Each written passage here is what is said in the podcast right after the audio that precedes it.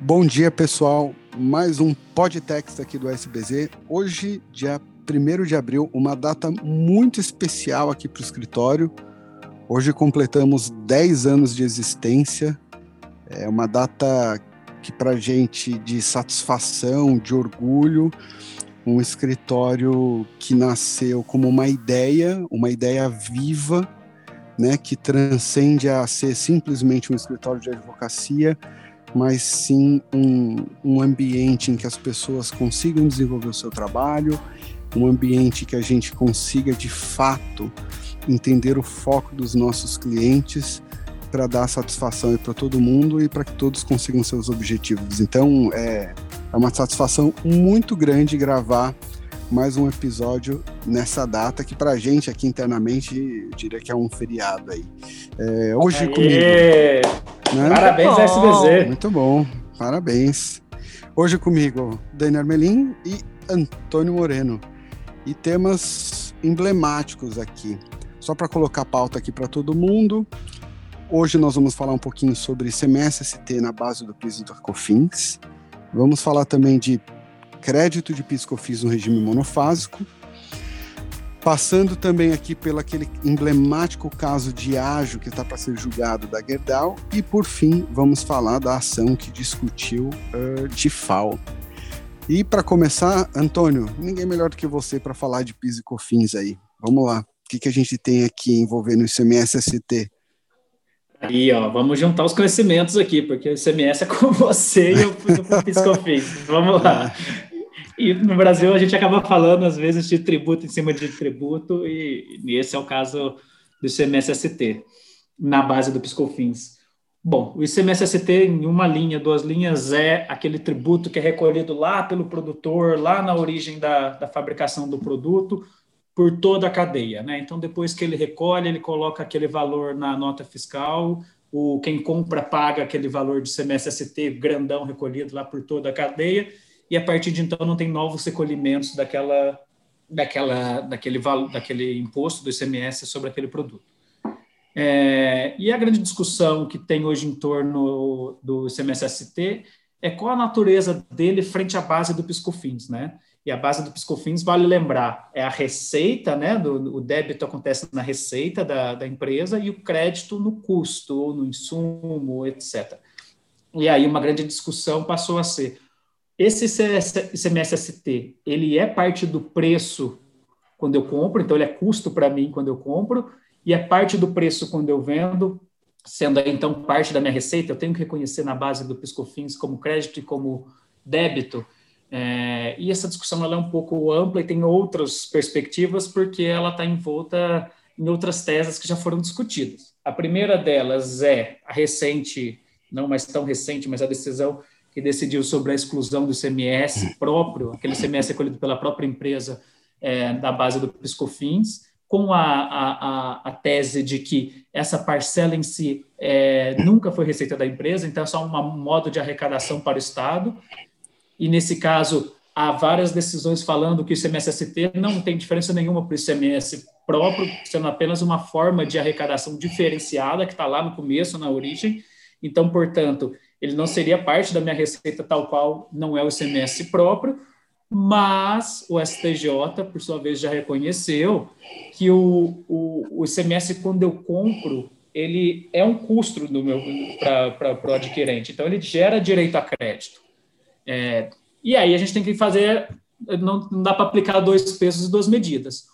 Ou ele é essencialmente parte do preço na minha compra e me gera direito a crédito, e aí, portanto, eu devo reconhecê-lo, a mesma parcela, na minha, na minha venda. E aí, se, se você pensar que o ICMS-ST não muda, não varia nessa, nessa compra e nessa venda, no final do dia o efeito é neutro, mas eu consigo aplicar o direito a crédito e, e, e consigo debitar também a receita, ou eu não reconheço, ele não é parte do meu custo, da minha mercadoria. O que não pode é o contribuinte ficar perdendo as duas pontas, né? Ele não tomar o crédito e ter que reconhecer como receita quando ele vende. É, Fato é que existem essas duas teses. Houve um revés no STJ que não, é, não estava analisando a constitucionalidade da, da inclusão na, na, da, na receita e ele excluiu, decidiu que não faz parte da receita, é, desculpa, que faz parte da receita do, do Piscofins, o ICMS-ST, mas, novamente, ele sempre permitiu o direito a crédito, que garante aí a neutralidade fiscal do ICMS-ST. É um tema um pouco complexo, com várias vieses, é, mas certamente tem que ficar esperto na tua contabilização aí, contribuinte. Se você está, pelo menos, ou tomando é, é, crédito desses, desses valores, ou excluindo da receita, a questão passa a ser qual é a melhor caminho a se seguir diante da jurisprudência que está um pouco é, bagunçada ainda, né? Então, STF e STJ, se conversem aí. É, é um ponto. E, e, olha como é interessante isso, né? Trazendo um pouquinho aqui de informação prática. No último mês e meio, talvez dois meses, eu tive a oportunidade de discutir esse assunto com três empresas. Uma delas, de fato, está já ajuizou, está discutindo a possibilidade de desconto de crédito sobre o valor do ICMS. ST, porque é isso, olha, quando eu estou comprando uma mercadoria sujeita ao ICMS no regime de substituição tributária, aquele valor que foi pago pelo fabricante no final do dia ele vai compor o meu custo, né?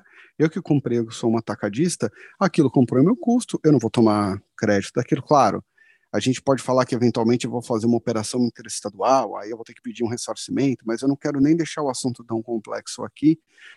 Mas fato é que da, das três empresas que eu conversei, só uma é, tem ação ajuizada o que me mostra que ainda tem muita empresa que comercializa mercadoria com ICMS-ST e que não está tomando crédito de piscofins, tá? Isso é bem, bem, bem, bem importante porque quando você considera a possibilidade de tomar um crédito de piscofins sobre um montante que é muito expressivo em termos de composição de preço da mercadoria, é, o impacto no fim do dia ele pode ser grande, grande mesmo. Nós fizemos alguns exercícios aqui matemáticos só para entender e você consegue ver que assim é, é, brutal, né? E aí quando você pensa que às vezes o time da operação está ali tentando vender mais mercadorias ou reduzir custos e fazendo todo um exercício mirabolante para conseguir jogar um, dois, quando muito 3% na última linha, basta muitas vezes você, com uma estratégia tributária, né, ancorada numa decisão judicial, você consegue reduzir aí um valor que é muito maior, né? Você vai aplicar a alíquota de PIS COFINS aqui, vamos falar se fosse uma regra geral de 9,25 sobre toda todo o valor relativo a ICMS-ST. Então, é, acho que vale o alerta para todo mundo aí. O que me puxa para o segundo assunto, que também envolve PIS e COFINS, não envolve ICMS-ST, mas é o PIS COFINS monofásico. Tem uma outra tese também que me parece, de tudo que a gente tem discutido, as empresas também não estão tão, tão cientes ou não estão acompanhando, eu diria até que alguns setores mais, mas seria a possibilidade de você descontar crédito de PIS/COFINS de produto sujeito ao monofásico. Tá? Qual é o racional? E aqui eu estou falando de crédito sobre o produto efetivamente, né, sobre o valor que eu investi naquele produto. Por que isso? E aí todo mundo aqui é, deve saber, toda vez que eu falo de PIS e COFINS no regime monofásico, eu estou falando de uma concentração de tributação ou no fabricante ou no importador na maioria das vezes aqui. Então, o fabricante e o importador, eles acabam concentrando toda a tributação de PIS e COFINS por meio de alíquotas um pouco mais elevadas do que a regra geral de 9,25. Quais setores que são os mais conhecidos? Ah, medicamentos, cosméticos, setor de pneumáticos, veículos. Então, existem alguns setores que já são é, é, bem conhecidos por estarem sujeitos ao monofásico.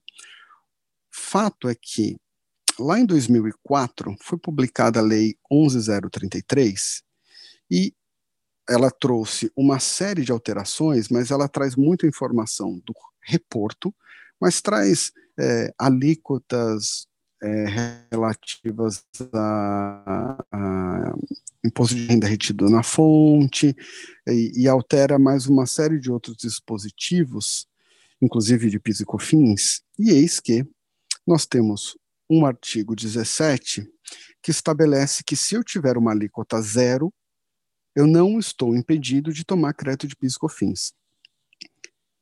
Para mim, é, o que, que eu vejo aqui, né? Que muito provavelmente, quando essa lei foi publicada, ninguém se atentou ao fato de que dentro do regime de PIS e COFINS monofásico, o distribuidor, né, o varejista, não é que eles não pagam PIS e COFINS, na verdade, as receitas oferidas por essas entidades estão sujeitas a uma alíquota zero.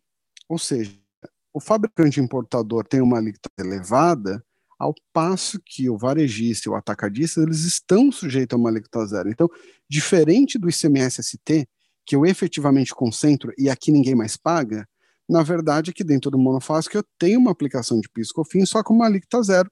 Eliminei um critério, obviamente, da regra matriz aqui, e eu não tenho nada a pagar. Perfeito. Mas o artigo 17 simplesmente estabeleceu que, sob a alíquota zero, eu não estou impedido de tomar crédito de PIS e COFINS. Então, essa é uma discussão que tem se arrastado há anos. Como que ela está hoje, na fotografia de hoje? Não vou nem falar para onde ela já foi, voltou algumas vezes, mas eu olho para o STJ, eu tenho a primeira turma contrária à possibilidade de crédito, perdão, a segunda turma contrária à possibilidade de crédito, enquanto a primeira turma está revendo seu entendimento e, e todas as decisões mais recentes salvo uma ou outra monocrática ali de algum ministro específico, elas estão no sentido da possibilidade do crédito de PIS e COFINS, tá? É, o que, que se argumenta contrariamente ao crédito é que essa lei estaria dentro do contexto do benefício do reporto. Mas o que os ministros perceberam, falaram, olha, essa lei ela altera uma série de outras questões, não é uma lei específica só de reporto. Então, em alguma medida, eu tive uma alteração legislativa, uma revogação da limitação, e eu poderia sim tomar crédito de piscofins. Então, é, aqui vale um alerta, porque agora em março, uma série de recursos foram julgados favoravelmente aos contribuintes, tá? Então, grandes atacadistas, seja de pneus, de medicamentos, de uma série de outros produtos aí sujeito ao regime, deveriam ficar atentos porque tem um caminho muito bom. E, de novo, nós estamos falando num momento de crise, né, que as empresas muitas vezes estão ali apanhando atrás de dinheiro, se você tem a possibilidade de tomar um crédito sobre toda todas as mercadorias que você compra, né, para vender no regime monofásico que você não vai ter, obviamente, piscofins na série, mas você pode ter outros produtos, de repente é um crédito que ele te permite simplesmente eliminar piscofins que hoje você está pagando. Então, assim, é uma estratégia muito importante para grandes atacadistas, varejistas que precisam sim considerar piscofins sobre esses produtos, porque o impacto pode ser bem expressivo. E aí puxei isso aí na tônica do, do seu próprio assunto, Antônio. Mas é importante, né? Nossa, Dal, você fez um apanhado tão genial, completo, que eu, eu, eu tô aqui sem comentários adicionais. Longe disso. Eu ia te perguntar dos aspectos práticos, mas acho que você já falou bem objetivamente. Não, mas é, a pessoa mesmo. tem que ficar atento, meu, tem que é. ficar atento, porque momento como esse é aquilo que a gente tem discutido já há algum tempo aqui no escritório, né? É, quando eu olho é, para o ano de 2020, falando um pouquinho da parte tributária, quando nós fizemos uma reflexão sobre os tipos de projetos que nós fizemos, seja de consultoria, seja de contencioso, ficou muito nítido para mim que aquilo que nós mais trabalhamos foram projetos, não foram os únicos, obviamente, mas foram projetos que envolviam é, fluxo de caixa. Claro, quando foi possível melhorar o resultado também, mas as empresas estavam muito mais preocupadas com fluxo de caixa do que qualquer outra coisa. Algumas empresas, obviamente, foram favorecidas no contexto da pandemia, mas muitas tiveram um impacto muito ruim. Então, esses projetos de caixas foram, foram, foram bem importantes. E, e assim, quando você fala em duas, três ações aqui que nós discutimos e que isso já vai te dar um, um fluxo de caixa tão grande, tem que ficar atento mesmo com certeza, Down. Certo? Com certeza, muito bom. Até puxando, Dal, se, se me permitem já passar aqui para o nosso terceiro tema, uma, só um heads up aqui, bem breve, sobre uma, um julgamento que está rolando lá no TRF4, da quarta região, né? É, do, de uma operação de ágio, de ágio interno da Gerdau. É uma operação aí que está na mídia, então acho que os nossos ouvintes aí já devem ter se deparado com uma notícia ou outra é, sobre essa sobre esse julgamento e por que que ele tem chamado tanta atenção, né? É, já não é raro já não é raro a gente, já, né, já é raro, na verdade, já é bem raro a gente encontrar decisões judiciais a respeito dessas, dessas discussões de ágio, né. É, a gente encontra muitos precedentes na esfera administrativa, pelo CARF, pela Câmara Superior, é, grande parte deles desfavoráveis ao contribuinte, e aí, quando a gente chega na esfera judicial, é, e, e, o caso da Gerdau é um que veio desfavorável, né, da, do, do, da Câmara Superior do, do, de Recursos Fiscais, chegou agora no Judicial, o julgamento foi retomado depois de um pedido de vista, e deve finalizar até 8 de abril. Esse caso, ele envolve uma discussão de ágio interno, né? Então, é um ágio gerado ali dentro de um mesmo grupo econômico. O que, que acontece é que essa operação em específico, ela foi anterior à Lei 12.973, que alterou todas as disposições, alterou algumas disposições de, né, de, do, do ágio, a mais-valia, colocou alguns requisitos que antes não eram expressamente previstos na legislação e que passaram a ser previstos. Então, a gente tem algumas discussões aí de ágio é, e, que, e que o aspecto temporal de quando essa operação aconteceu, ela é também relevante. E essa e o TRF4 deve julgar aí nos próximos dias. A gente já tem é, três votos sendo é, parte favorável, parte desfavorável ao contribuinte, e ainda faltam dois juízes votarem. Então a expectativa é que esse, a expectativa dos advogados, dos contribuintes, é que o resultado desse julgamento seja favorável ao contribuinte, né? É, a gente está de olho aí, era mais um heads up mesmo sobre esse tema, porque todos os precedentes, assim, todos os, os casos que a gente tem visto sendo julgados no judicial de ágil, a gente sempre tem que ficar bem de olho, porque pode, podemos ter surpresas boas aí, né? É, Dani, você falou de expectativa. É, eu tive um, um chefe no passado, hoje é um amigo, e ele, ele sempre falava isso, né? Quando a gente estava empolgado com o assunto, ele falava: olha, a fórmula da felicidade é expectativa sobre realidade menor que um. Que quer dizer que a sua expectativa ela tem que ser sempre inferior à realidade. Ele falou: é sempre. Ele falou: eu uso isso para tudo na minha vida expectativa sobre realidade tem que dar menos, o, o, resultado tem que ser um número inferior a um. Então, assim, eu, eu, vou eu vou esperar para ver, sabe? Assim, é, Exato. vamos esperar para ver, porque você falou disso daí, eu ando preocupado até com a exclusão do ICMS da base de cálculo do piso da COFINS. Sabe, assim, demorou tanto, eu estava conversando com o Adriano, para quem não conhece, é um dos sócios aqui do, do nosso contencioso, que já esteve aqui, inclusive aqui contribuindo com o nosso podtext, e, e eu não sei, assim, esse assunto demorou tanto, nós vimos o resultado que aconteceu com a exclusão do CMS da base da CPRB, então está um cenário um pouco estranho, assim. Então, vamos ver, vamos ver, vamos ver o que, que vai acontecer com essa história do ágio aí e de mais algumas decisões. A verdade é que o ano de 2021 tem potencial para ser aquecido, vai ser um tente de acompanhar. É, a gente é vem isso, numa pessoal. toada aí, a gente vem numa toada aí desde 2000, Cobrimos 2020, tudo? né? Desde 2020 a gente tem tido muitos julgamentos e 2021 não deve ser diferente. Então, é, Vamos acompanhar mesmo. O, eu queria só fazer um último tema aqui que estava na nossa pauta, também bem, bem brevemente, porque também as notícias aí foram diversas na mídia. Verdade, desculpa. É, não, não vem me cortar antes, não, aqui, eu quero trazer o Deixa a moça falar, rapaz. Vai lá, toca. É... Pois é. Não, gente. aqui, ó.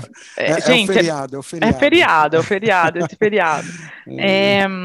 É, bem rápido, gente. É, a gente também teve um, um tema aí que foi julgado pelo STF, e é de CMS, né, do DIFAL, da diferenças de alíquota, que foi trazida pelo, né, foi regulada pelo convênio em 2015, o convênio 93 de 2015, e aí gerou aí uma repercussão geral no STF do tema 1093, teve também uma ação direta de inconstitucionalidade, e o resultado saiu, acho que foi no começo de março, salvo engano, né? Então, ou no final de, de fevereiro, a gente teve aí, faz, faz um mês mais ou menos, que a gente teve um resultado que realmente julgou inconstitucional a cobrança desse DIFAL, né?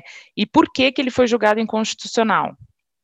É, essa, essa diferença de alíquota, né, ela foi hum, introduzida na emenda constitucional 87. E aí, nenhuma edição, não foi editada nenhuma lei complementar depois disso.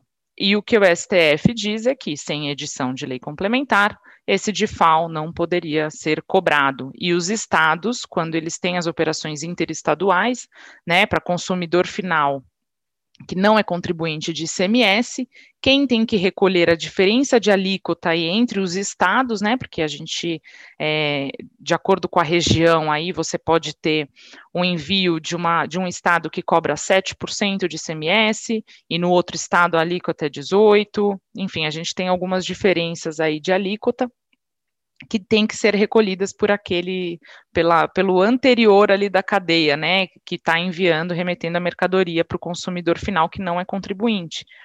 Então, ele tem que recolher essa diferença de alíquota, muitas, muitas empresas recolhiam isso, e essa diferença de alíquota, né, porque os estados cobravam, é, e agora foi julgado inconstitucional. O efeito prático disso, gente, é que eles modularam os efeitos para que é, para que eles sejam produzidos só a partir de 2022. Ou seja, é inconstitucional, mas só a partir do ano que vem.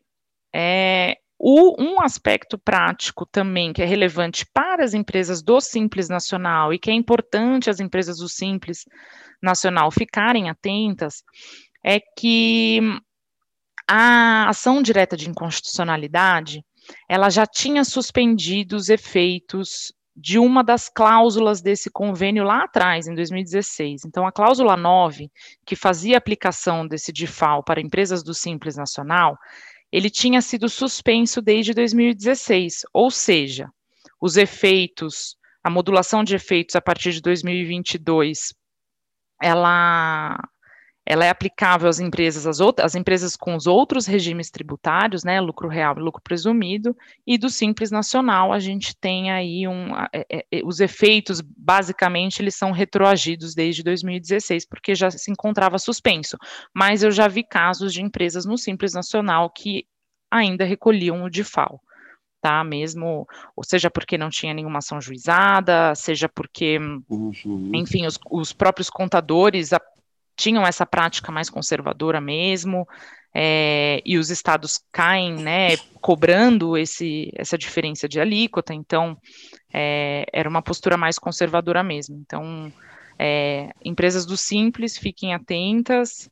E um outro, um último detalhe só é que, com os efeitos a partir de 2022, se for editada a lei complementar até lá, né? O que pode ser feito. A gente tem aí, estamos em abril ainda, então a gente tem aí mais oito meses de 2021 para que uma lei complementar seja é, editada e passe a regular essa diferença de alíquota, e aí, portanto, não seria mais inconstitucional a partir de, né, não, não, não teria mais essa necessidade, é, essa falta de regulação, né, então, ficamos atentos também, mas esse julgamento, ao contrário dos que a gente falou aqui, já foi julgado, é inconstitucional, só essa modulação de efeitos aí que é um pouquinho mais é, polêmica, né? Então era isso. Muito bem, muito bem. Bom, galera, acredito que é isso. Vamos celebrar agora nossos 10 anos aqui do escritório e, e nos preparar para a Páscoa aí amanhã. Foi mais uma vez ótimo aqui discutir esse tema com vocês.